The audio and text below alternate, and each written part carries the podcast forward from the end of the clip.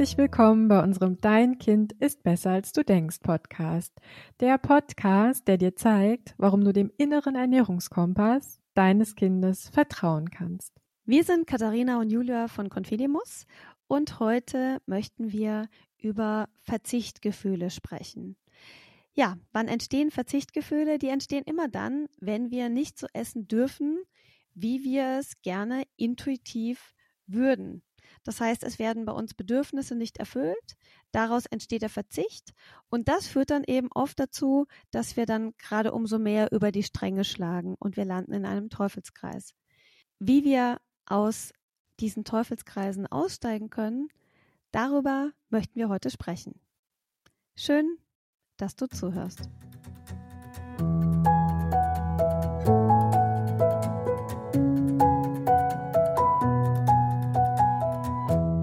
Ja, Verzichtgefühle, das ist etwas, was ich persönlich auch sehr gut kenne. Ich hatte, wie ich ja auch schon erwähnt habe, früher in anderen Folgen eine Phase in meinem Leben, sogar eine relativ lange Phase in meinem Leben, in der ich auf sehr vieles verzichtet habe, weil ich mir selber viele Dinge verboten habe und ich habe am eigenen Leib gespürt, wie extrem mein Körper dagegen rebelliert hat und wie sehr ich am Ende in einem Kampf gelandet bin, quasi mein Kopf gegen meinen Körper und wie sich das angefühlt hat. Das hat sich überhaupt nicht gut angefühlt. Und ja, Julia, ich glaube, du kennst es auch, zumindest ein bisschen, diese Erfahrung mit Verzichtgefühlen. Ja, das kann ich total nachvollziehen. Ähm, mir ging es da ja sehr ähnlich wie dir. Ähm, ich habe ja ja verschiedenste Diätprogramme absolviert und ich erinnere mich noch sehr gut, dass ich ein Programm gemacht habe, in dem ja so der ganz starke, fast vollständige Verzicht auf Kohlenhydrate äh, so an, an erster Stelle stand. Und ich kann mich noch gut erinnern, wie krass mein Körper darauf reagiert hat, wie sehr ich irgendwie schon am dritten Tag meine Gedanken kreisten nur noch um Brot, Nudeln, Kohlenhydrate.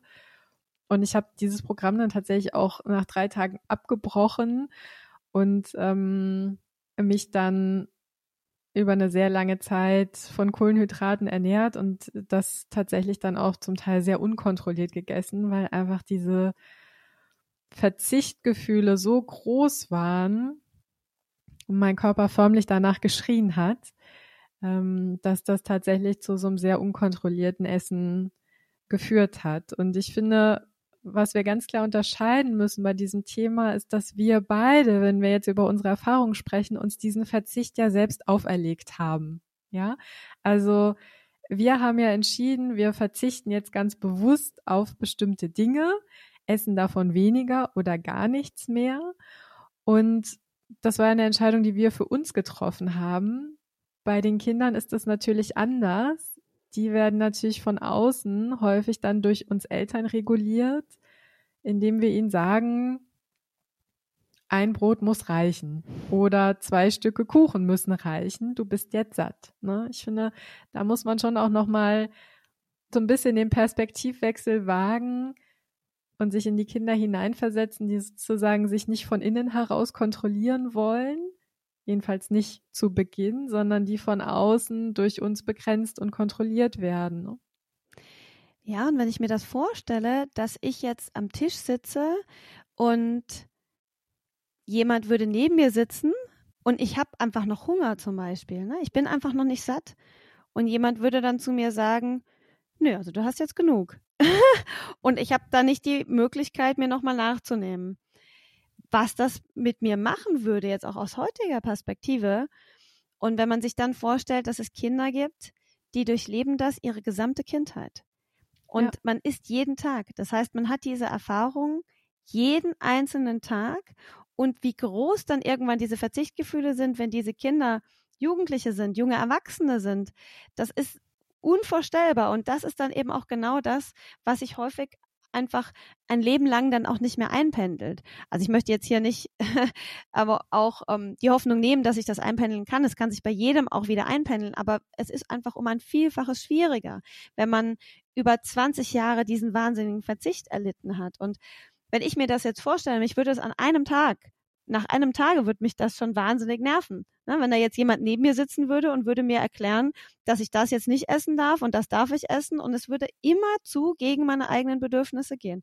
Und wenn ich mir vorstelle, ich würde das 365 Tage im Jahr erleben und das über viele Jahre hinweg, dann ja, ist das für mich eigentlich fast unvorstellbar. Und was ich an der Stelle auch gerne erwähnen möchte, ist, dass ich mittlerweile, und du sicher auch, wir haben schon mit ganz vielen Erwachsenen gesprochen, die selber eine Diätkarriere haben, die übergewichtig sind, mit Übergewicht kämpfen und die uns dann was erstmal Überraschendes sagen oder was viele gesellschaftlich einfach anders sehen. Und zwar sagen die, meine Eltern waren übergewichtig und viele denken ja, die Übergewichtigen, äh, die lassen jetzt ihr Kind auch irgendwie da äh, laissez-faire-mäßig übergewichtig werden und so weiter. Das ist ja oft so dieser, naja, ich sag mal, überhebliche Blick im Sinne von, die kümmern sich nicht. Und oft ist die Wahrheit komplett anders, nämlich, dass diese Eltern, die selber mit ihrem Übergewicht kämpfen und hadern, so eine Angst haben, dass ihr Kind übergewichtig wird,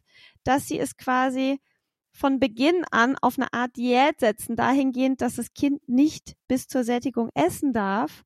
Daraus entstehen diese Verzichtgefühle und dann hat man am Ende des Tages ein übergewichtiges Kind, weil irgendwann dieser ganze Verzicht kompensiert wird mit heimlichem Essen, mit schambesetztem Essen, mit Essattacken und so weiter.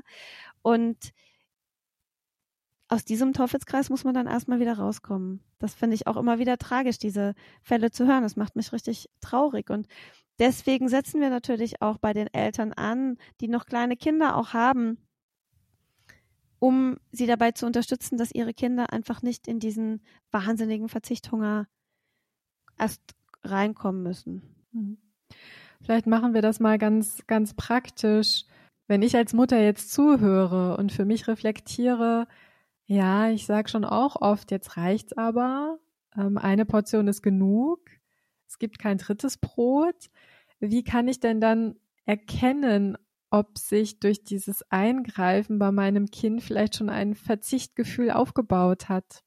Also ich würde erstmal sagen, dass da auf jeden Fall schon ein Verzicht ist. Wenn man seinem Kind quasi immer wieder sagt, jetzt reicht es, jetzt hast du aber genug, da wird sich automatisch ein Verzicht aufbauen. Und es liegt natürlich am Charakter auch des Kindes, wie sich das äußert. Ob dieses Kind dann offen rebelliert und wirklich die Machtkämpfe losgehen oder ob das Kind eher in sich gekehrt ist und dann findet man vielleicht irgendwann, ja, die Süßigkeiten im Zimmer oder die Süßigkeitenpackungen, die leeren im Zimmer.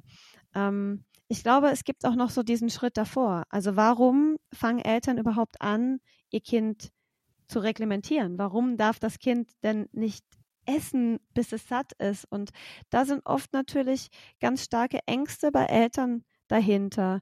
Also wir erleben das ja auch in den Coachings häufig in Familien, bei denen Kinder sind, die eben jetzt nicht aussehen wie so eine Bohnenstange. Es gibt ja so ganz dünne mhm. Kinder und es gibt einfach so ein bisschen kompakter gebautere Kinder.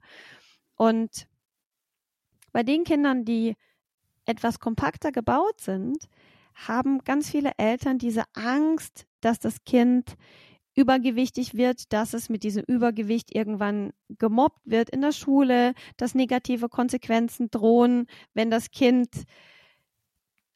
nicht so dünn ist wie vielleicht die anderen Kinder. Und aus dieser Angst heraus wird dann einfach diese Situation immer weiter verschlimmert. Und natürlich ist ein ganz großes Problem meiner Ansicht nach, dass wir gesellschaftlich immer noch so ticken, auch wenn da positive Tendenzen spürbar sind, finde ich, dass wir trotzdem immer noch so ticken, wenn das Kind nicht perfekt in die Norm passt oder idealerweise noch ein bisschen dünner ist als die Norm, dann drohen meinem Kind in irgendeiner Form Repressalien. So, und, und das ist ja eigentlich schon mal ein ganz großes Problem daran. Das heißt, in unseren Coachings setzen wir auch oft dabei an, die Eltern darin zu unterstützen, dass sie ihr Kind wirklich so annehmen, wie es ist und es so lassen, wie es ist. Und wenn es dann einfach ein bisschen kompakter gebaut ist und wenn der Bauch einfach auch mal noch so ein bisschen, na, so ein, so ein so ein bisschen dieser äh, speckige Bauch da irgendwie dran ist, so dass das einfach absolut gut und in Ordnung ist, so wie es ist einfach. Und weil das einfach diese Angst ist, die dann Eltern dazu bringt, ihre Kinder in diese wahnsinnig unangenehme Situation zu bringen. Ja, und ich finde, diese Angst äh, überträgt sich ja auch auf die Kinder, dass sie eben nicht mit dem Gefühl rausgehen, ich bin gut so wie ich bin, ne? Sondern ich habe da vielleicht diesen kleinen speckigen Bauch, so wie du gesagt hast, und Mama findet den gar nicht schön. Und dann ist natürlich der Schritt nahe zu sagen, ich finde den auch nicht schön. Ne? Und ich finde immer wieder das Beispiel von der Angelina Kirsch an der Stelle total passend. Ähm, wer sie nicht kennt, sie ist ja inzwischen ein relativ erfolgreiches Curvy-Model und wurde vor einigen Jahren ähm, in einem Café angesprochen von einem Model-Scout, der gesagt hat, möchtest du nicht, nicht modeln, hättest du Interesse, dich mal vorzustellen?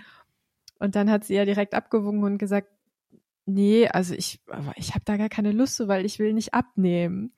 Und dann hat derjenige gesagt, derjenige gesagt, der sie da eben angesprochen hatte, nee, nee, darum geht's auch nicht. Also es geht auch um, um Mode für, für fülligere Frauen, ja. Und dann hat sie sich so ein bisschen drauf eingelassen. Und wo ich aber eigentlich drauf hinaus will, ist, dass sie in einem Interview mal gesagt hat, dass sie in ihrer Kindheit, was ihren Körper angeht, immer positiv bestärkt wurde von ihren Eltern. Dass sie schon immer zu den Kindern gehörte, die kompakter gebaut waren, so wie du es gesagt hast, und dass ihre Eltern ihr aber immer wieder vermittelt haben, du bist gut so, wie du bist. Du bist genau richtig. Du musst dich nicht verändern.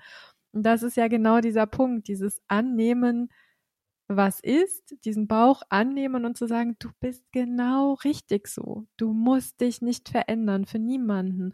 Und mit diesem Selbstverständnis und mit diesem Selbstvertrauen ist sie in die Welt gezogen. Und ich finde, dass man ihr das auch so komplett abnimmt. Ne? Also das ist nicht, das ist kein gespieltes Selbstvertrauen, sondern die fühlt sich einfach wohl, weil sie auch immer die Bestätigung bekommen hat, du bist gut so. Und das Spannende an der Stelle ist ja auch, wenn man selber dieses Selbstverständnis hat und von innen heraus so strahlt, dann kommt doch auch nicht in der Schule äh, die Klassen, dann kommen in der Schule die Klassenkameraden ja auch nicht auf diese Idee. Das heißt, in dem Moment, man wird ja eigentlich dann, wie soll ich sagen, zu so einer Art Mobbing-Opfer natürlich eher, also ich glaube, 100 Prozent ist man davor vielleicht nicht gefeit, aber man wird ja eher zum Mobbing-Opfer, wenn man selber das auch ausstrahlt, so ja, ich weiß, ich bin nicht gut genug, ich bin nicht wertvoll genug, ich äh, hab's auch irgendwie verdient, dass sie auf mich herabschaut. So, das ist jetzt vielleicht ein bisschen überspitzt ausgedrückt, aber das, wovor die Eltern Angst haben,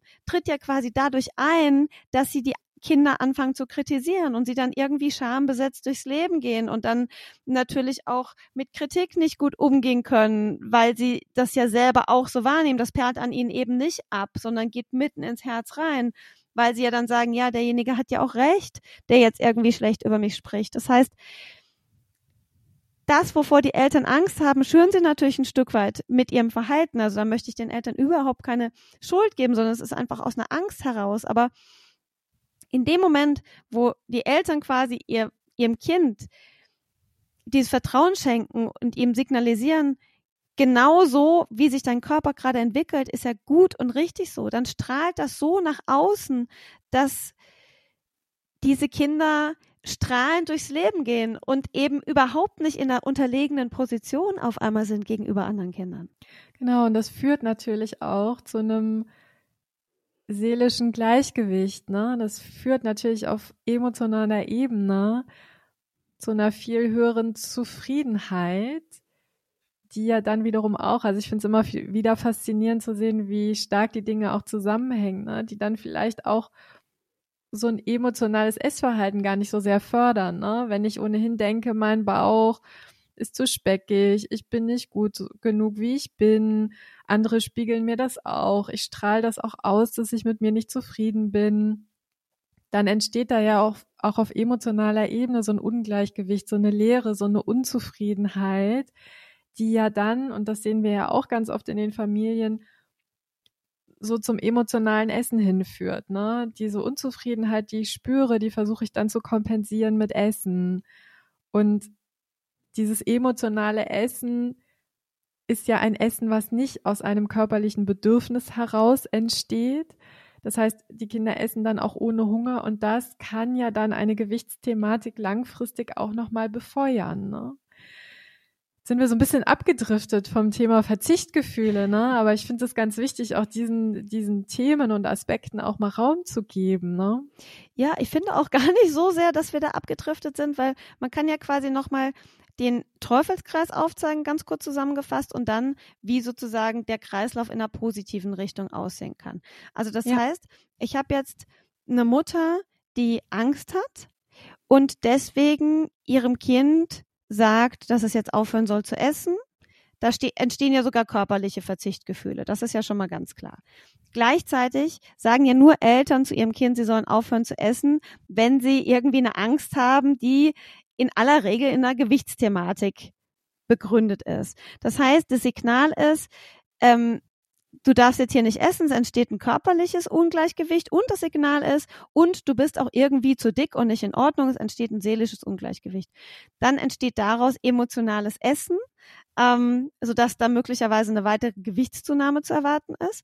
Und gleichzeitig ist es so, dass die Kinder sich dann selber auch so unwohl fühlen, dass sie dann möglicherweise das eben auch nach außen ausstrahlen und dann auch von ihrer Umwelt vielleicht eher nicht so positives Feedback gespiegelt bekommen, weil, weil das ja immer so eine Wechselwirkung hat. Das heißt, in dem Moment ist eigentlich dieser Teufelskreis perfekt. Wenn man jetzt den positiven Kreislauf zeigen möchte und man hat jetzt vielleicht wirklich ein Kind, das eben äh, kompakter oder in der Pubertät dann kurviger gebaut ist und man hat Eltern, die das Kind in ihrer in ihrem Gespür für Hunger und Sättigung unterstützen. Das heißt, die sich nicht einmischen, die ein vielfältiges Angebot herstellen, die äh, mit Freude essen, die mit Genuss essen, die Spaß haben beim Essen. Und das Kind ist einfach, ja, in einem sehr guten Hungersättigungsgefühl. Das heißt, körperlich ist mit dem Kind alles wunderbar in Ordnung. Es entstehen keine Verzichtgefühle. Und es ist aber eben auch dadurch, dass es bestärkt wird von den Eltern, dass es gut so ist, wie es ist, emotional im Gleichgewicht. Das heißt, es gibt überhaupt keinen Grund für emotionales Essen. Und gleichzeitig, um wieder den Bogen zu spannen, wie geht dieses Kind dann auch nach draußen in die Welt, in die Schule und überall hin? Es geht mit dieser Selbstliebe nach draußen. Und jeder Mensch, der Selbstvertrauen, Selbstliebe ausstrahlt, kriegt doch auch positive Signale gespiegelt. Und wenn mal was Negatives kommt, dann perlt das ganz anders ab, als wenn es eigentlich die eigenen kreierten Glaubenssätze widerspiegelt. Absolut, das hast du sehr schön zusammengefasst. Und das zeigt auch sehr eindrücklich, auf wie vielen Ebenen wir uns da eigentlich bewegen. Ne? Und dass es eben nicht nur um diese körperliche Ebene geht, die ja auch medial immer so ganz stark in den Vordergrund gerückt wird, ne? Also gesund essen und wenig essen und viel Bewegung und so weiter, ne? Sondern dass diese seelische Ebene da ist und dass wir die sehen müssen, ne? Dass wir die nicht immer, wenn es um Kontrolle geht, um Verzichtgefühle, um Ernährung überhaupt in Summe, ja, dass wir die nicht ausklammern dürfen, so wie es bisher der Fall ist, sondern ich habe manchmal das Gefühl, ganz ehrlich, dass diese seelische Ebene noch viel, viel stärker wirkt und noch viel, viel stärker dieses, dieses Gleichgewicht durcheinander bringt ja, als es die körperliche Ebene tut. Nicht immer, aber doch sehr häufig. Ne? Geht's dir da ähnlich? Ja, auf jeden Fall. Ich würde die körperliche Ebene echt auch nicht unterschätzen. Also ich habe das bei mir gespürt und ähm, das ist, glaube ich, auch was, was viele Eltern bei ihren Kindern sehen. Also klar, die seelische Komponente ist super wichtig aber auch dieser körperliche Verzicht. Also wenn man auch wirklich ganz banal, so wie du es auch gesagt hast mit den Kohlenhydraten, so wie ich es für mich wahrgenommen habe, mit den ganzen, mit dem ganzen Verzicht, dass ich mir einmal Lebensmittel verboten habe, aber dass ich auch einfach viel zu wenig gegessen habe, als ich eigentlich gebraucht hätte mit meinem Körper und mit meiner Statur. Ähm, dass das einen auch mit voller Wucht treffen kann, dass einen das wie so eine Lawine auf einmal einholt. Also ich habe das wenn ich das nicht selbst gespürt hätte, dann könnte ich das überhaupt nicht nachempfinden, glaube ich, ähm, mit welcher Kraft der Körper sich gegen diesen aufoktroyierten Verzicht irgendwann wendet. Also ich habe das nicht sofort gespürt. Es war bei mir nicht so, dass ich irgendwie jeden Tag diese Verzichtgefühle hatte und habe da jeden Tag gekämpft und es kam wie so nachgelagert. Das heißt, ich habe diese in diesem Diätmodus gelebt ein paar Monate und habe mich irgendwie unbesiegbar gefühlt. Ne? So ja, ich kontrolliere alles und ähm, habe mich da ganz stark gefühlt und auf einmal kam das wie so ein wie so eine Naturgewalt über mich. Also von daher, pff, ja, beide Komponenten halte ich schon für sehr relevant, weil der Körper natürlich auch körperlich ums Überleben kämpft. Ne?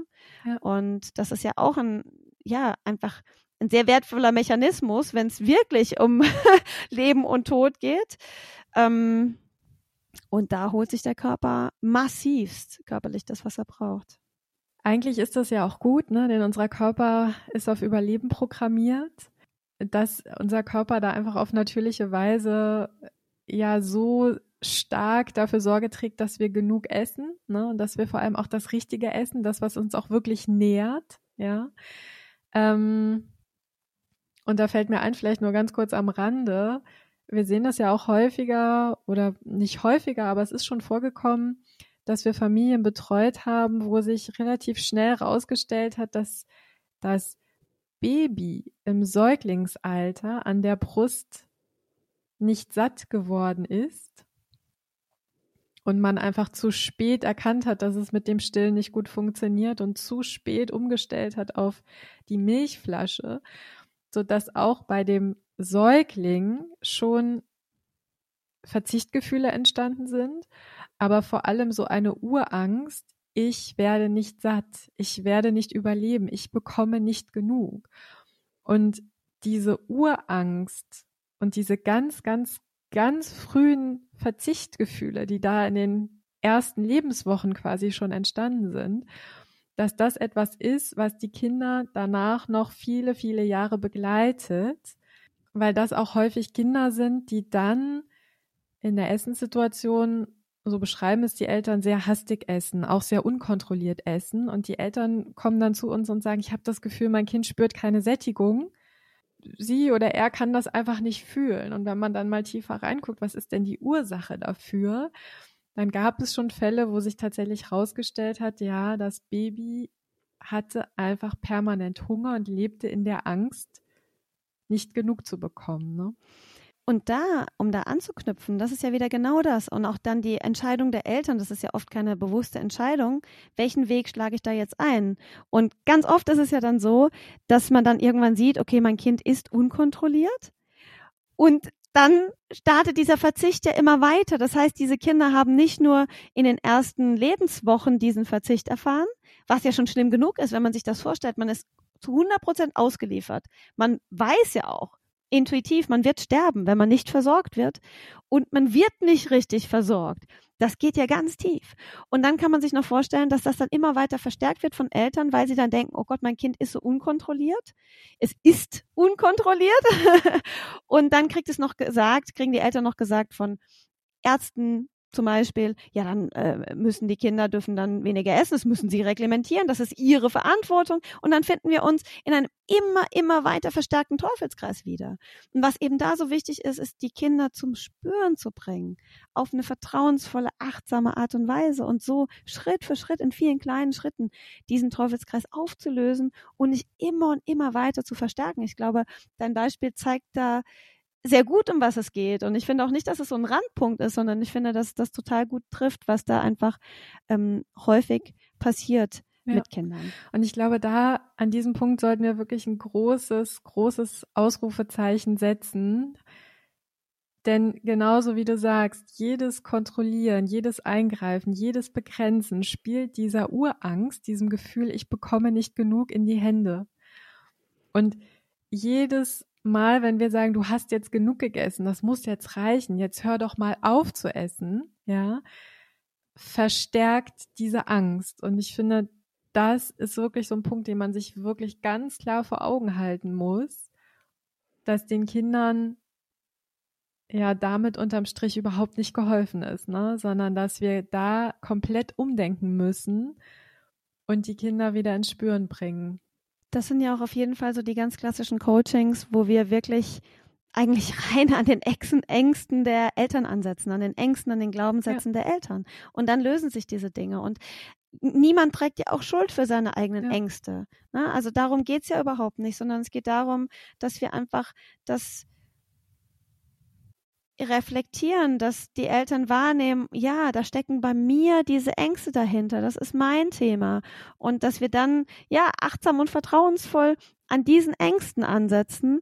Und das ist natürlich immer wieder total schön, auch in den Coachings zu sehen, dass wenn sozusagen in diesem System Familie die Eltern ihre Ängste in den Griff bekommen, dass sich dann auf einmal wie von Geisterhand, es ist natürlich nicht von Geisterhand, sondern es ist halt einfach systemisch, ähm, an anderen Dingen sich Probleme in Luft auflösen. Und das ist oft einfach total schön zu sehen. Ja.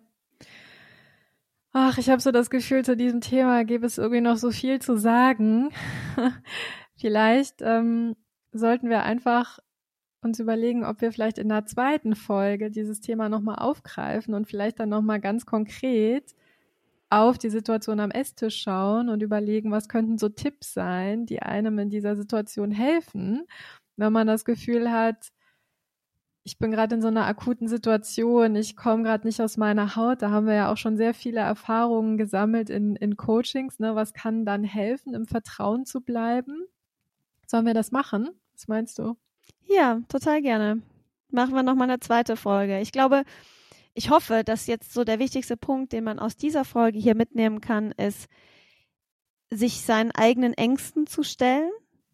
Entweder mit Unterstützung oder ja, indem man selber sich mal damit irgendwie auseinandersetzt. Und dann können wir ja total gerne nochmal eine Folge machen, wo wir ja auch so ganz konkrete Tipps geben, wobei ich diese Tipps jetzt auch nicht überschätzen möchte, weil es ist einfach oft was Tiefgehendes. Mhm. Ne? Also ich glaube, mit den Tipps können wir helfen, aber es hilft, glaube ich, da schon auch sehr, da mal ein bisschen genauer ja. hinzuschauen. Aber dann würde ich sagen, machen wir das. Dann schmeißen wir jetzt kurzerhand unseren Redaktionsplan mal über den Haufen und würden dann in der nächsten Folge das Thema Verzichtgefühle nochmal aufgreifen, aber dann eben sehr praxisnah versuchen, dir ein paar Tipps an die Hand zu geben, was du beispielsweise in akuten Situationen tun kannst. Und dann würde ich sagen, Katharina, sind wir für heute ähm, schon am Ende dieser Folge. Ich fand das sehr spannend. Ich fand das sehr aufschlussreich und hoffe natürlich an dich da draußen, dass du für dich auch ein paar Impulse mitnehmen konntest. Und Katharina, dann freue ich mich, wenn wir uns das nächste Mal hören ähm, und dann äh, ja ein paar Tipps zu, zusammentragen, ähm, wie man dieses Thema dann auch praxisnah Schritt für Schritt auflösen kann. Genau, und wir freuen uns natürlich, äh, wenn auch du das nächste Mal wieder mit dabei bist. Und bis dahin, mach es gut und nicht vergessen, dein Kind ist besser, als du denkst.